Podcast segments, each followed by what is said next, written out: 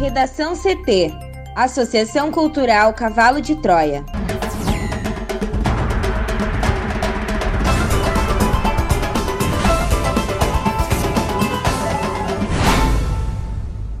Agora, no Redação CT, Melo prepara seu primeiro decreto sobre a Covid-19 em Porto Alegre. Documento de transferência de veículos passa a ser digital a partir desta segunda-feira. Gaúchos ignoram pandemia e lotam praias do litoral norte no primeiro fim de semana de 2021. O mundo já tem mais de 85 milhões de casos de Covid-19.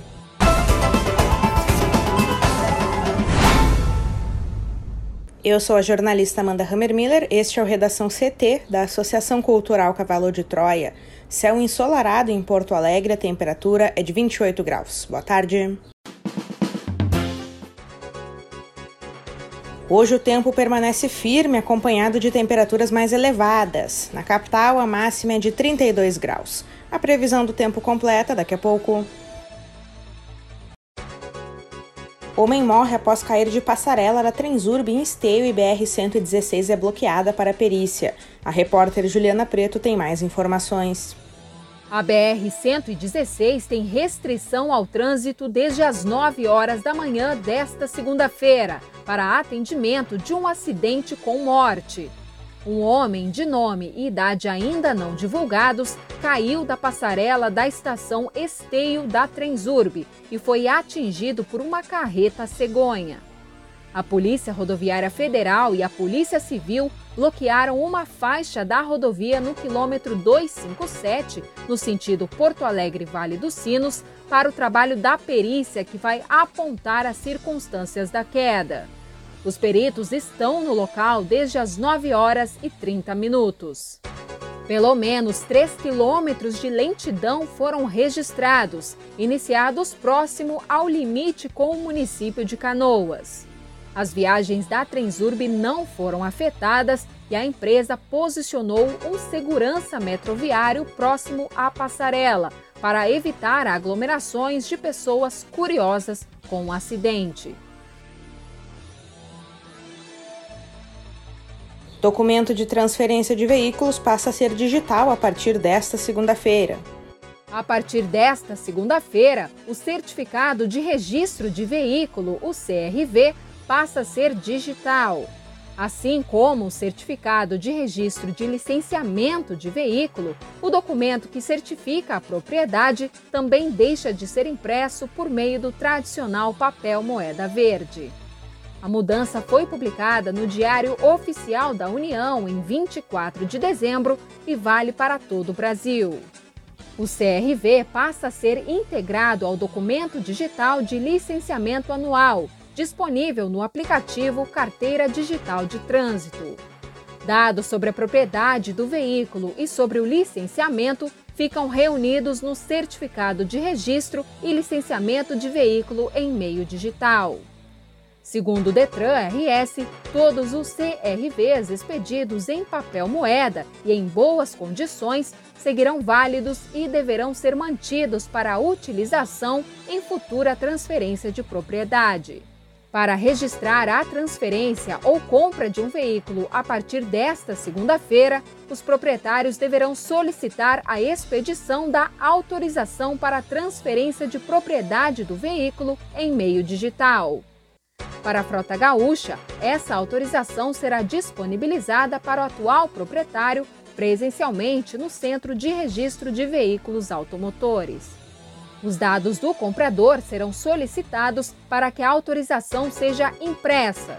Então, vendedor e comprador deverão comparecer a um cartório para reconhecer firma por autenticidade e dar continuidade ao procedimento junto ao CRVA. Ainda de acordo com o Detran, o documento será disponibilizado digitalmente em até um dia útil, não sendo mais necessário que o proprietário aguarde a impressão e a entrega do papel pelos correios. O CRV estará sempre disponível no aplicativo Carteira Digital de Trânsito, na central de serviços do Detran e ainda no portal de serviços do Denatran. Para o Redação CT, Juliana Preto. Após tomar posse no sábado, o prefeito de Porto Alegre, Sebastião Melo, divulgará hoje suas primeiras medidas de controle da Covid-19 na capital. O anúncio será feito às 16 horas em uma transmissão online junto do vice-prefeito Ricardo Gomes e dos secretários municipais de saúde Mauro Esparta e extraordinário de enfrentamento do coronavírus Renato Ramalho. De acordo com a Secretaria Municipal de Saúde, os hospitais da cidade tratam 307 infectados, 31 suspeitos e operam com 87,83% de ocupação. Nos finais de semana, a pasta não atualiza o número de óbitos e casos. Em evento no Paço Municipal, quando recebeu o cargo do seu antecessor, Nelson Marquesa Júnior, Melo reforçou o compromisso de manter a cidade aberta, justificando-se pelas perdas econômicas. Segundo ele, a cidade já passou por grandes dificuldades e não há mais espaço para fechar. Ainda assim, ele garantiu lutar pela vacina contra a Covid-19. Na primeira reunião com seu secretariado, o prefeito defendeu a criação de uma bandeira exclusiva para Porto Alegre, desvinculando a região metropolitana do cálculo que rege os protocolos aplicados em âmbito estadual no modelo de distanciamento controlado. No entanto, caso isso não seja possível, defendeu o modelo de cogestão. Na mesma reunião, Melo voltou a orientar os auxiliares de primeiro escalão para que chamem os servidores municipais em home office para apresentação pessoal nos locais de trabalho na administração municipal. Segundo ele, a prefeitura vai dar aos servidores públicos o mesmo tratamento que é dado no setor privado. Quem pode trabalhar vai trabalhar presencialmente. Ainda nas palavras dele, não pode ter regra diferente. Quem não pode trabalhar presencialmente tem de provar ou seja, os servidores terão de apontar as comorbidades que os colocam em grupo de risco devido ao coronavírus. Para ele, o critério da idade isoladamente não deve ser aceito para definir quem precisa ou não cumprir os compromissos profissionais em casa como medida de prevenção à transmissão do vírus. Nas palavras dele, ter 60 anos não quer dizer que não pode trabalhar. O prefeito diz que poderá concordar com a manutenção do home office caso os secretários municipais lhe indiquem que o fluxo de trabalho não está comprometido. Domingo ensolarado, com pouco vento, mar calmo e temperatura elevada, atraiu para a beira da praia quem passou o feriadão do Ano Novo nas praias do litoral norte. O público acabou lotando os espaços na areia. Muitos ainda permanecem na região, mas outros já começaram a viagem de retorno ontem. A Prefeitura de Imbé publicou um novo decreto municipal entre a noite de sábado e o amanhecer de domingo para evitar as aglomerações e algazarras verificadas nos últimos dias onde teve até concentração com cerca de 3 mil pessoas na madrugada de sábado. A Brigada Militar, Polícia Civil e Guarda Municipal deflagraram a Operação Sossego para garantir o cumprimento das novas medidas, sendo até bloqueados alguns trechos de ruas. As ações de fiscalização ocorreram sobretudo na Orla e junto da Barra, onde foram constatados os maiores problemas de festa ao ar livre e de veículos estacionados com som automotivo em alto volume. Uma única ocorrência foi registrada perto da Guarita 127, no Balneário Presidente, onde um grupo de jovens com som mecânico foi retirado da beira-mar e dispersado. Entre as medidas do Decreto 3.820, assinado pelo prefeito Ike Vedovato, estavam várias proibições, como de som automotivo mecânico, som portátil ou ao vivo, inclusive dentro de ambientes, trânsito ou estacionamento de veículos em toda a extensão da Avenida Beira-Mar e adjacências seja em áreas pública ou privada, atuação de ambulantes, fechamento dos estabelecimentos comerciais e de serviço na Avenida Beira-Mar e região adjacente. Em outras praias do litoral norte também foram registradas aglomerações ao longo do feriadão. Em Capão da Canoa, a Brigada Militar dispersou também aglomerações no calçadão na noite de sábado.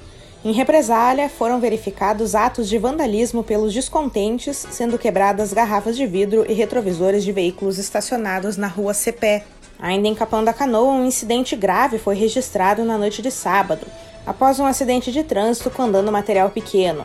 O motorista de um Volkswagen Jetta atirou e feriu pai e filho após o Chevrolet Cobalt das vítimas ter atingido o espelho retrovisor do Jetta na Avenida Rudá, na área central da cidade. O autor dos disparos fugiu em seguida. Agora, a Polícia Civil tenta identificar quem foi o autor dos disparos.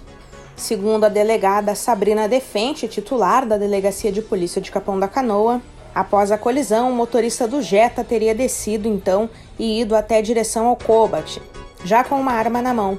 O condutor de 61 anos e o filho de 19 não chegaram a desembarcar do carro. Após uma rápida discussão, o motorista do Jetta teria atirado contra os dois. A arma utilizada no crime ainda não foi identificada. Segundo a polícia, ele estaria sozinho no veículo. A brigada militar foi acionada e chegou a fazer buscas nas proximidades, mas o autor não foi encontrado. As vítimas foram encaminhadas para atendimento médico, mas não corriam risco de morte. Até a manhã de ontem, o pai permanecia hospitalizado. A delegada Sabrina diz que está colhendo imagens de câmeras de segurança para auxiliar na identificação do autor. Quem tiver informações que possam contribuir com a investigação pode entrar em contato com a Polícia Civil de Capão da Canoa pelo telefone 51 98608 0002. Mundo já tem mais de 85 milhões de casos de Covid-19. Juliana um levantamento feito pela Universidade Johns Hopkins mostra que as infecções pelo novo coronavírus no mundo já passam de 85 milhões. Eram até as 21 horas e 23 minutos desse domingo 85 milhões 68 mil e 700 casos relatados.